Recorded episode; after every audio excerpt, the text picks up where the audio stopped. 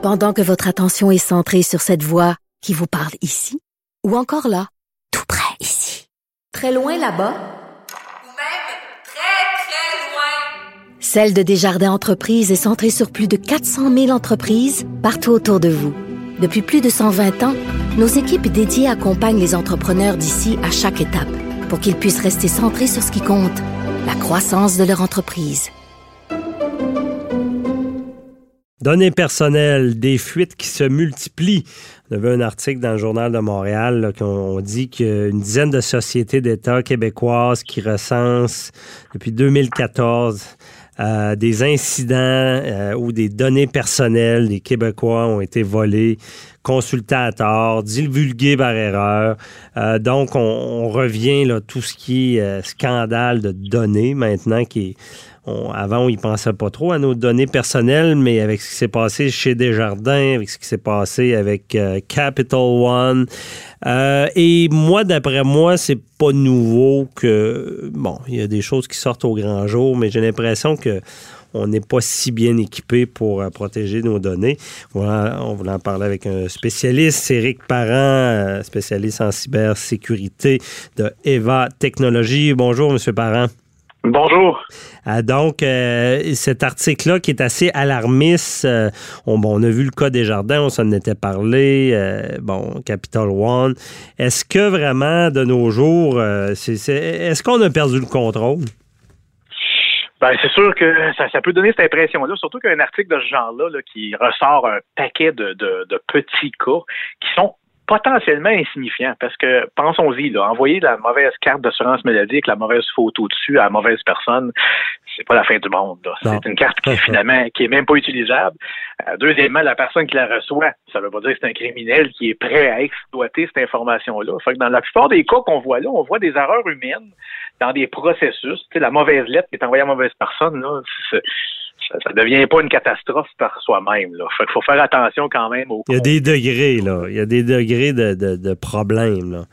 Ben euh, oui, ben oui. Parce que toi, si tu devais grader ça, ces degrés-là, que tu en as vu, là, puis dans une autre entrevue, on se, parlait de l'espionnage industriel. Euh, c'est quoi le pire qu'on peut faire avec des données personnelles? Ben, le pire qu'on peut faire, évidemment, c'est peut-être aller se faire passer pour cette personne-là, mais comme, je viens de dire, c'est pas nécessairement ça qui va se produire. C'est pas à cause qu'on a envoyé ton dernier compte de banque, ton état de compte à la mauvaise adresse qu'automatiquement tu vas te faire frauder, loin de là. Mm-hmm. Euh, c'est pour ça qu'il faut faire attention. Là-dedans, on a des cas, des fois, qui, qui sont même pas répertoriés, parce que ça, c'est les cas qui ont répertoriés, souvent, disons que c'est les cas évidents ou faciles. si tu as envoyé à mauvaise affaire à mauvaise adresse, ben, tu aussi bien de le dire, hein, parce que mm-hmm. tout le monde, il y a quelqu'un qui le sait, anyway. Fait que euh, c'était un peu ça qui ressort dans ce genre de déclaration-là. Moi, qu'est-ce qui m'inquiète plus, c'est bien plus ceux qu'on ne sait pas parce qu'ils n'ont pas été déclarés. Et puis, dans, on parle, on parle là-dedans d'entreprises comme Emma Québec, Hydro-Québec, Élection Québec. ces entreprises-là peuvent faire affaire avec un sous-traitant qui est même dans un autre pays parce que c'est efficace de faire ça des fois.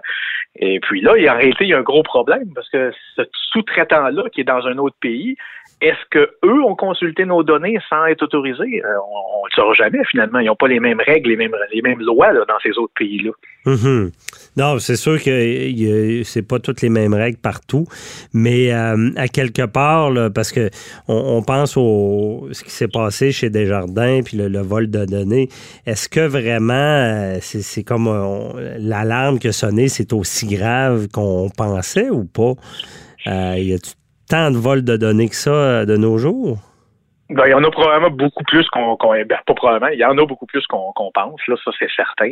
Desjardins, le problème, c'est que c'est pas vraiment, c'est pas une, une cyberattaque, là, Desjardins. On parle d'un employé qui avait potentiellement un besoin légitime de toucher à certaines tranches de ces données-là, qui a décidé de partir avec. Fait que tu peux mettre toutes les, les, firewalls, les pare-feux, les, technologies que tu veux, mais ça, ça va être très difficile à contrôler. On a un, employé que légitimement a affaire à toucher à ces données-là. Fait que dans le contexte des jardins, il n'y avait peut-être pas affaire à avoir la date de naissance au complet dans son besoin d'affaires. Mm-hmm. Fait qu'il y a quand même des choses qu'on peut nettoyer, qu'on peut optimiser pour réduire l'impact ou la, la largeur des données qui va pouvoir partir avec. Mais c'est quand même un cas qui est, bon, je ne vais pas dire isolé, mais un cas qui est très difficile à contrôler. Oui, c'est très difficile à côté parce que nos données, on les donne partout. Là, je veux dire, euh, il me semble qu'on fait pas euh, grand-chose si on donne pas notre adresse, notre date de naissance, euh, notre nom, que ce soit à la clinique, que ce soit à la pharmacie. Je veux dire, ça, ça, ben, ça drôle, hein? on fait un gros scandale avec, la, avec Desjardins, mais en réalité, ces morceaux d'information-là, on les a, on les a éparpillé un peu tout partout finalement dans les 10 dernières, 20 dernières années. Euh, quand, on avait des clubs vidéo puis qu'on s'abonnait pour aller, aller louer des vidéos, ben on donnait toute l'information. Ouais. Fait que c'est, c'est pas comme si c'était un grand secret. Le, vrai problème, le vrai scandale là-dedans, c'est qu'on n'a pas vraiment évolué au niveau de la façon qu'on fonctionne. Alors pourquoi qu'une date de naissance c'est encore important? Pourquoi qu'un numéro de sens social c'est encore important? C'est ces enjeux-là qu'il faudrait adresser. Et puis l'autre chose qu'on revoit souvent, là, ça n'en parle pas spécifiquement dans certains articles-là, mais il y a un autre article cette semaine, là, il y a un politicien qui qui a, mis en place ou qui veut mettre en place une, nouvelle loi. Il veut que ça se rapproche beaucoup aux lois européennes pour la protection des données. Ça parle encore de pénalités aux entreprises. Hein, c'est pas là, le vrai nerf de la guerre, dans mon opinion. Okay. des pénalités personnelles pour les dirigeants quand ils sont négligents. Mhm. C'est ça qui manque. Parce que là, pour l'instant, c'est toujours l'entreprise qui paye. Une entreprise sur la bourse, le dirigeant, il sait qu'il sera probablement pas là dans 5 ans ou dans 10 ans. Fait que le fait que l'entreprise va avoir des pénalités, bon, Mhm. C'est pas. Ça les C'est gestionnaire, c'est euh, personnellement. Là, comme un peu, on voit avec les, les, entreprises et les déductions à la source, ici, c'est pas payé. C'est pas seulement l'entreprise qui va la devoir, mais c'est l'administrateur. C'est un peu ça. Ben, c'est ça, exactement. D'ailleurs, moi, je vois des cas, évidemment, on peut pas vraiment nommer les entreprises, mais je vois des cas que les dirigeants, souvent, sont, sont complètement négligents. Mhm. Euh, si on parle d'une entreprise qui offre un service infonuagique, un service que les gens vont aller s'inscrire dessus, mais qui n'a jamais eu aucun test de sécurité. Puis des, fois, c'est des choses qui sont reliées au gouvernement. Alors, il y a des, des, programmes, si on veut, qui sont euh, qui sont reliés à ça.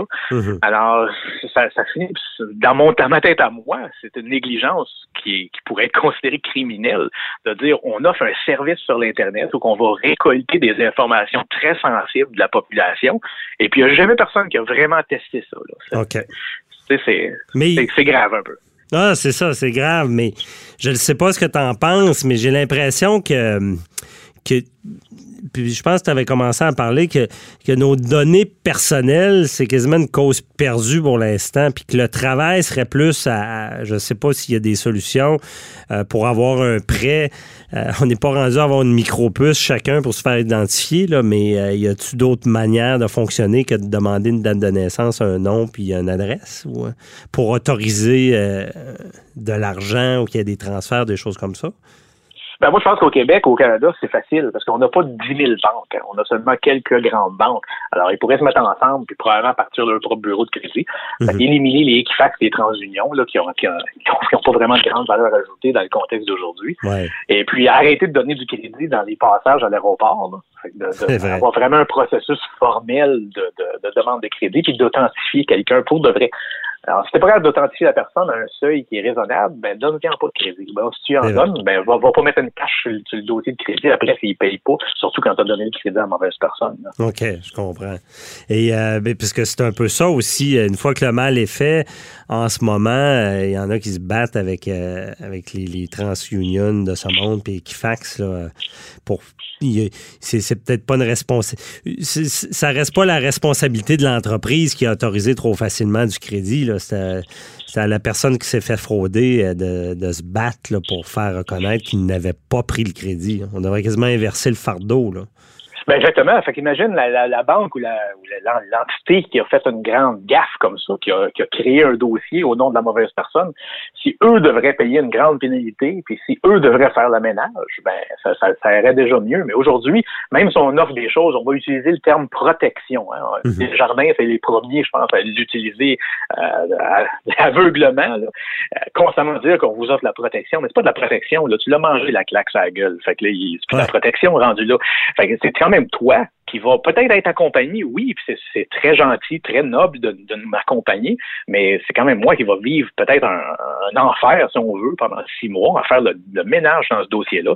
Entre-temps, si j'ai besoin d'aller chercher une nouvelle carte de crédit ou d'aller m'acheter un véhicule que je vais mettre sur crédit, ben, je vais être impacté par tout ça pendant des mois et des mois et des mois, le temps que le ménage se fait. Mhm. C'est là a le problème. OK, je comprends. Et euh, pour savoir comme ça, est-ce qu'il y a des. Sais, on, on, parle de données sensibles, mais sais, les, méthodes d'identification, tu disais, bon, moins donner du crédit facile, euh, de, de, valider. Ça veut-tu dire euh, valider avec la voix? Ça veut-tu dire euh, une empreinte de, de l'œil? Ou je sais pas, c'est quel genre de manière qu'on pourrait fonctionner?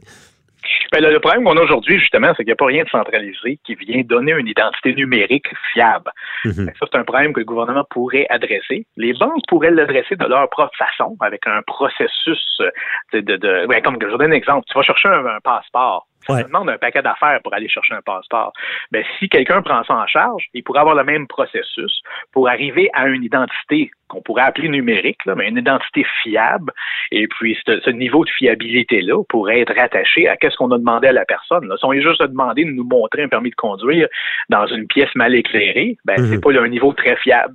Si on va plus loin, il nous, a, il nous a fourni plein de choses pour prouver qui il est, qui il est. Là, un, pas, juste un numéro de social et une date de naissance. on parle d'un certificat de naissance. On parle peut-être d'un passeport, etc., etc. Mhm. Mais là, on pourrait créer une identité, confirmer une identité à un meilleur niveau, puis là, permettre de faire certaines transactions qu'on permettrait pas si on n'a pas été chercher ce niveau-là. Ah, c'est bon. C'est une bonne idée. Oui, parce que je comprends bien. Oui, c'est effectivement un passeport, c'est pas facile à avoir. Puis une fois qu'on l'a, euh, c'est quasiment de, donner cette identité-là avec une, forme de validation, un code. Évidemment, après ça, il ne faut pas se faire frauder ce code-là, sinon il peut y avoir d'autres problèmes. Mais je comprends bien euh, votre propos. Merci beaucoup. Ben, mais, imagine, imagine si tu vas chercher une carte de crédit puis que ça, te demande ton identité, puis ton identité est reliée à un système numérique centralisé. Il pourrait afficher ta photo à l'écran. Fait que là, ben, ça commence à rendre ça plus difficile pour faire une fraude. OK. Je comprends bien. Dans le fond, de, toute la complexité des données fait que souvent, ça, facilite le, jeu aux fraudeurs de pouvoir donner de l'information pour se faire passer pour quelqu'un. Exactement. OK. Mais merci beaucoup. Euh, très éclairant, Éric Parent. Donc, euh, on se reparlera pour un autre dossier. On espère euh, qu'on arrivera à des solutions dans ce domaine-là, que je pense qu'il est de plus en plus actuel. Merci. Bye-bye.